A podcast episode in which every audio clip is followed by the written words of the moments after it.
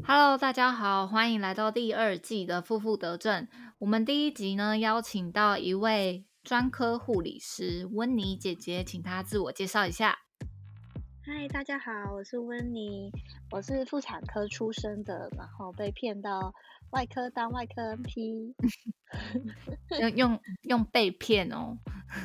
对啊，对啊，因为之前叫我过去的时候，其实督导是跟我讲说可以当妇产科 NP 嘛，那我想说本身妇产科出身的应该也还好吧，结果我去到那里之后，跟我讲说哦。为什么妇产科不缺人了？麻烦你到外科，然后就就就入了此坑。对，那我们外科是不分科的，不分科，什么什么都要顾，只要是外科都要会。对，只要是外科都要会。那我们先从妇产科开始好了。你你在妇产科待多久啊？我在妇产科待了七八年，天，真的是七年之痒。对，就受不了，想离开了。好，那你在因为妇产科有分，其实还是有分嘛，妇科、产科、产房，还有安胎的病人、妇癌的病人。那你主要是照顾哪一类？我主要是在产后病房，嗯。其实除了产后产后病房的病人，就是剖腹产，然后自然产生产完也要照顾安胎，然后也有腹癌，其实几乎都有，就是没有在产房生产。那我问你一个问题，你们的腹癌啊，呃，会转血肿科，还是自己在妇产科病房做化疗？自己在妇产科病房做化疗。哦，因为我发现每间医院有差，有些会。转给血肿科，所以妇产科对就就不做不太做化疗这一块，就是开完刀就转给血肿科。那你们医院是？我以前待的，嗯，我以前待的第一间就是会转给血肿科的，然后第二间就是要自己打化疗的，对，嗯，可能你不觉得很不合理吗？就是。就是我一边照顾宝宝，然后一边又要碰碰就是化疗的东西。嗯，对，我觉得就是很，其实很忙哎，就是你这样盖刮起来，其实很忙。对，然后以前其实我们单位就还有一些乳癌的病人啊，真的哦。对，所以我整个小夜班啊都在打化疗，打到停不下来。那你们会分说，譬如说有一个 team 是照顾产后啊安胎，然后有一个 team 是打化疗的 team 这样子吗？嗯，因为以前我们病房很大，都有，因为我们病房以前很大，其实有尽量把产妇分在某一个区块，然后呃妇癌啊，然后外科癌症啊这种会分在另外一个区块，但排 case 就还是。直接排下来，所以你有可能你那一段有安胎、有产妇，然后有化疗，各种乱七八糟。天哪，超忙，超忙，超超可怕。而且你的思绪要很那个哎，就是对，很知道。然后化疗不是前面都有一些，就是预防恶心呕吐，对对对，预防恶心呕吐啊什么的小药，对。然后一当我一次打九床的时候，整个整个病房都在叫机器，我真的分辨不出来到底是谁的东西没了。我都会喊：“哎，是谁？请举手。”他们就会出声。这病人好笑哦，蛮配合的。对啊，对，因为那个药很少，所以它很快。如果你用那个胖滴，很快就会滴完了。对。哦，这也是一个问题。我主要，嗯嗯，我一开始是在妇产科病房，然后因为我那一开始带的只是小医院而已，所以不会到嗯很难的病人。我化疗药大概只打过一两次。其实大家很怕化疗药，但其实化疗就只是一个给药而已，所以他给药的顺序有点复杂，这样子。对他那个一个疗程下来，就是他们开好医嘱之后，就是咚咚咚咚咚咚咚咚咚，先打什么，再打什么，然后打什么，对对对，然后主要是跟药局那边要配合，化疗药什么时候要要泡好，然后什么时候要送来，然后要整个就是非常的。感控不能让那个对对对 化疗要 弄出来死定泼洒对对对，只要泼洒你报告写不完，你完蛋了，完蛋，还要写 PDCA，对 PDCA 真的是噩梦，我心中的噩梦。你只要写过一次 P，我们医院是你只要写过一次 PDCA，你可能整个半年都在评鉴这些东西，同一件事啊啊，天，整个半年每个礼拜都评。很想死，然后只要你是 leader，你就必须站出来评啊！你总不能让那些小妹妹们的去评，更容易被扣分。就是他们会不停的反省同样一件事情，是不是？对对，就是不停的同一样一件事，叫你模拟一次化疗泼洒然后穿胎隔离衣，然后整个化疗泼洒流程，几乎一个礼拜要做三次这件事情。哎，我那时候考试的时候，大概三个月一次，我就有点受不了了。我就觉得夸张，够了没？而且我们医院还会模拟，就比如说明明就没有这件事，他们会模拟说，哦，有个地方有化疗泼洒了，或是有个地方需要 CPR，然后你你们就要出出动这样子。我了解，我了解，超讨厌的。对我像我之前在产房工作，我们大概我忘记是每三个月还是每半年就会有一次类似 ACLS，就是那个 CPR 流程。然后他现在就会给你，他们还写剧本出考题哦。对，他们很拟真。对，进来一个三十周的妈妈大量出血，然后怎么样怎么样？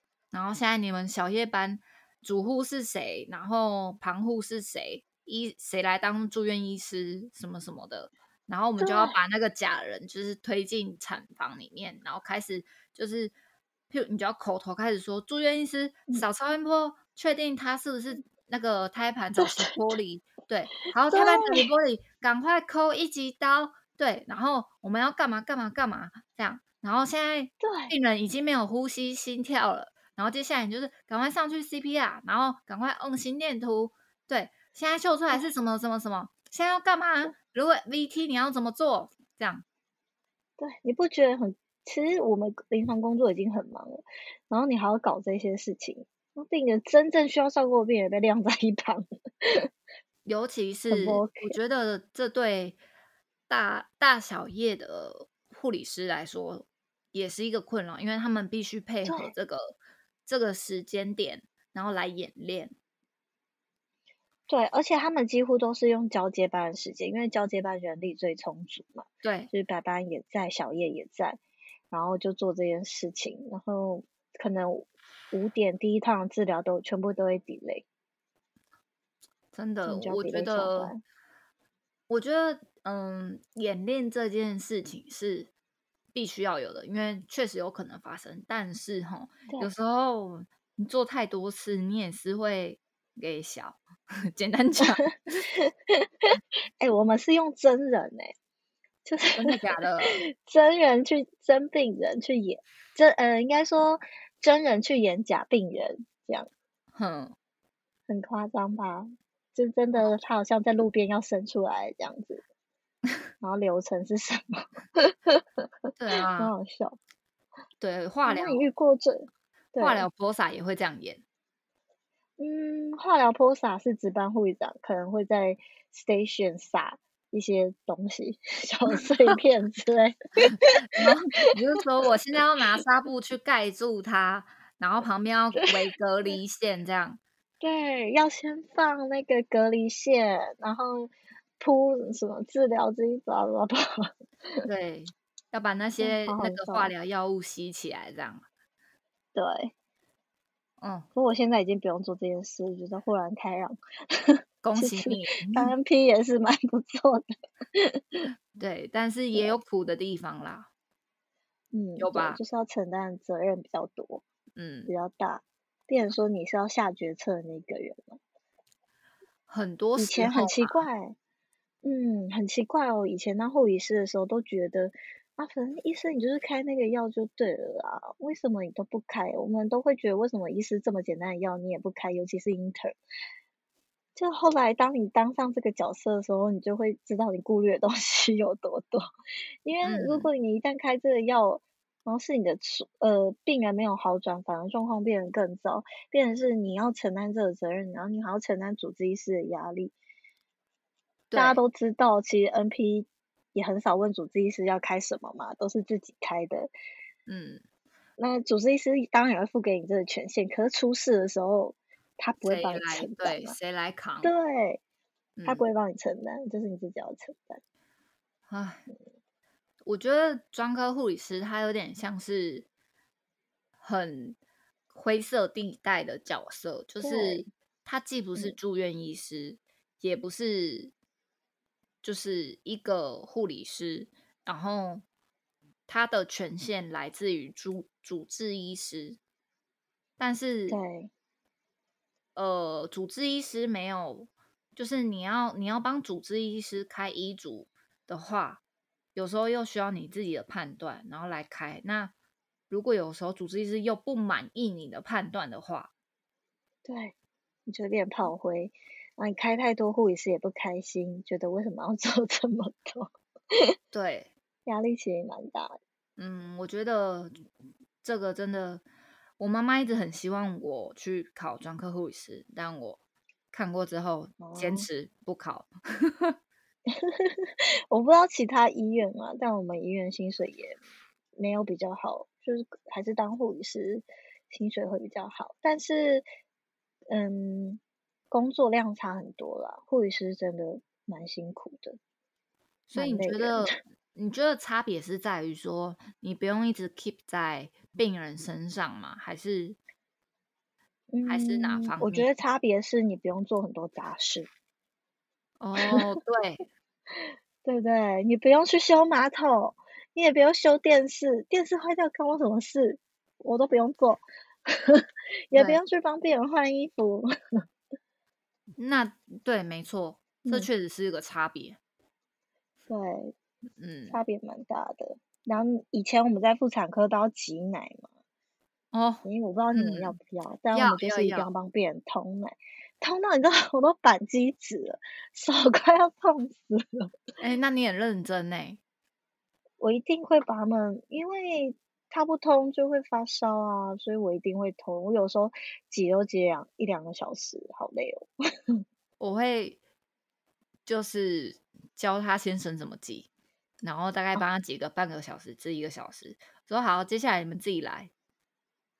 对，哎，我说到这个，但有些先生真的是不行。对，有些真的是蛮陪。对，不是说。对，不是说他们不，嗯，怎么讲？不是说他们不会，是他们不愿意。嗯，确实，有一些，而且有一些产妇很害怕先生的情绪，我我不知道，我不知道 为什么。比如说，我有听过一个最扯，就是他可能按红铃叫我帮他换 pad，就是换卫生棉了。嗯。好，然后我就说，哎，可以请先生教你，就是帮你换。我可能去教他说，哦，其实你可以怎样怎样，然后请先生帮你换。他说，男生不能碰这个污秽的东西。换了 fuck，对，换了 fuck，而且不止一个哎，我是觉得他们看起来都是高知识分子哎，没想到怎么会这样呢？对，我觉得越高知识分。也嗯，也不是这样说啦，因为高知识分子真的蛮多，就是会迷信一些很奇怪的东西。哎，听你这么一说，我突然觉得我之前在产房工作还好，因为我们就是前面就是教完他，你后面就是自己来。你如果再扣我过去一次，我就再教你一次，然后你们就是要自己做，我绝对不会一直放任你们这样子，因为那那毕竟是家属。要会的东西啊，就是这种借口根本不是借口。什么叫做不能碰？碰了会怎样？他会流流血，是不是？他就说那个很脏，碰了会碎。啊，我碰就不会碎，跟你妈哦。对呀，很扯。然后我还有遇过，就是嗯，连下面那个产垫都没有办法自己换。就是我觉得产妇吼生完产之后，会没有办法把恶露跟月经这件事情融成一体。但是恶露就是月经，就是你结十个月的月经，好不好？他们就会觉得看护垫就是生完产那种产垫跟 pad 跟我们一般用卫生棉是不一样的不一样，对，啊，就是一样的，就是一样。我就不信你没来过月经。我遇到比较多。我遇到比较多不换看护垫是安胎的妈妈啊啊不行哎，应该是不知道要换吧？没有，因为省钱。啊？因为你知道我嗯，因为我们会接很多就是呃早算是二十二十周以左右就破水的那一种，对，所以对，所以他们会。很需要看护垫，但是看护垫其实你常常换、大量买也不便宜。对，所以有些就是可能经济比较有压力，他们一片会用很久，用到就是看护垫上面有血血。然后我去换班的时候，我看到我就说不行，现在马上给我换掉。哎，郑重告知大家，保持会阴部的清洁对胎儿来说很重要，尤其你已经早期破水了。没错，胎。对，它很容易感染，就会死掉，好吗？你按再久都没有用。OK。我我之前，呃，我第一季有访谈我一个朋友，就是我之前的同事，他很常跟病人，就是做出很正当的威胁。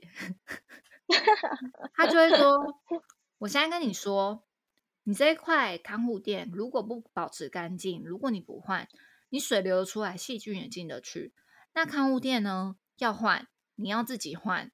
你不换，你不能说是我们医护人员的责任，因为是你没有呃你自己坚决不换的。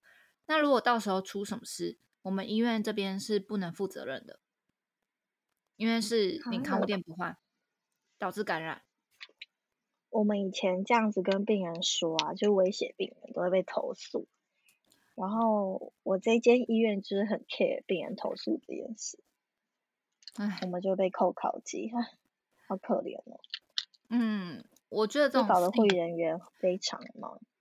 但你知道，有些病人真的就是你真的需要给他一点比较严厉的威胁，他才听得进去。对，就是就告诉他严重性啊。对，不然他就有些就就是装的好像没什么事，OK 啦，过得过得了这样子。我已经在医学中心住院了，有那么多药打在我身上，我怎么可能还保不住？反正我就是交给别人就好，我自己不用负责。我觉得大部分人都是这个想法，可能护理师会会用啊。对，但你你那一块看护垫，或者是你的卫生习惯不佳，不是我帮你打个抗生素就可以就是免除掉的问题。对我帮你除掉再多细菌，还是有更多细菌从你的会阴跑进去。对，没错。对，嗯，这个很重要。我觉得很多产妇都应该很多人都不知道啦，就是保持卫生的重要性。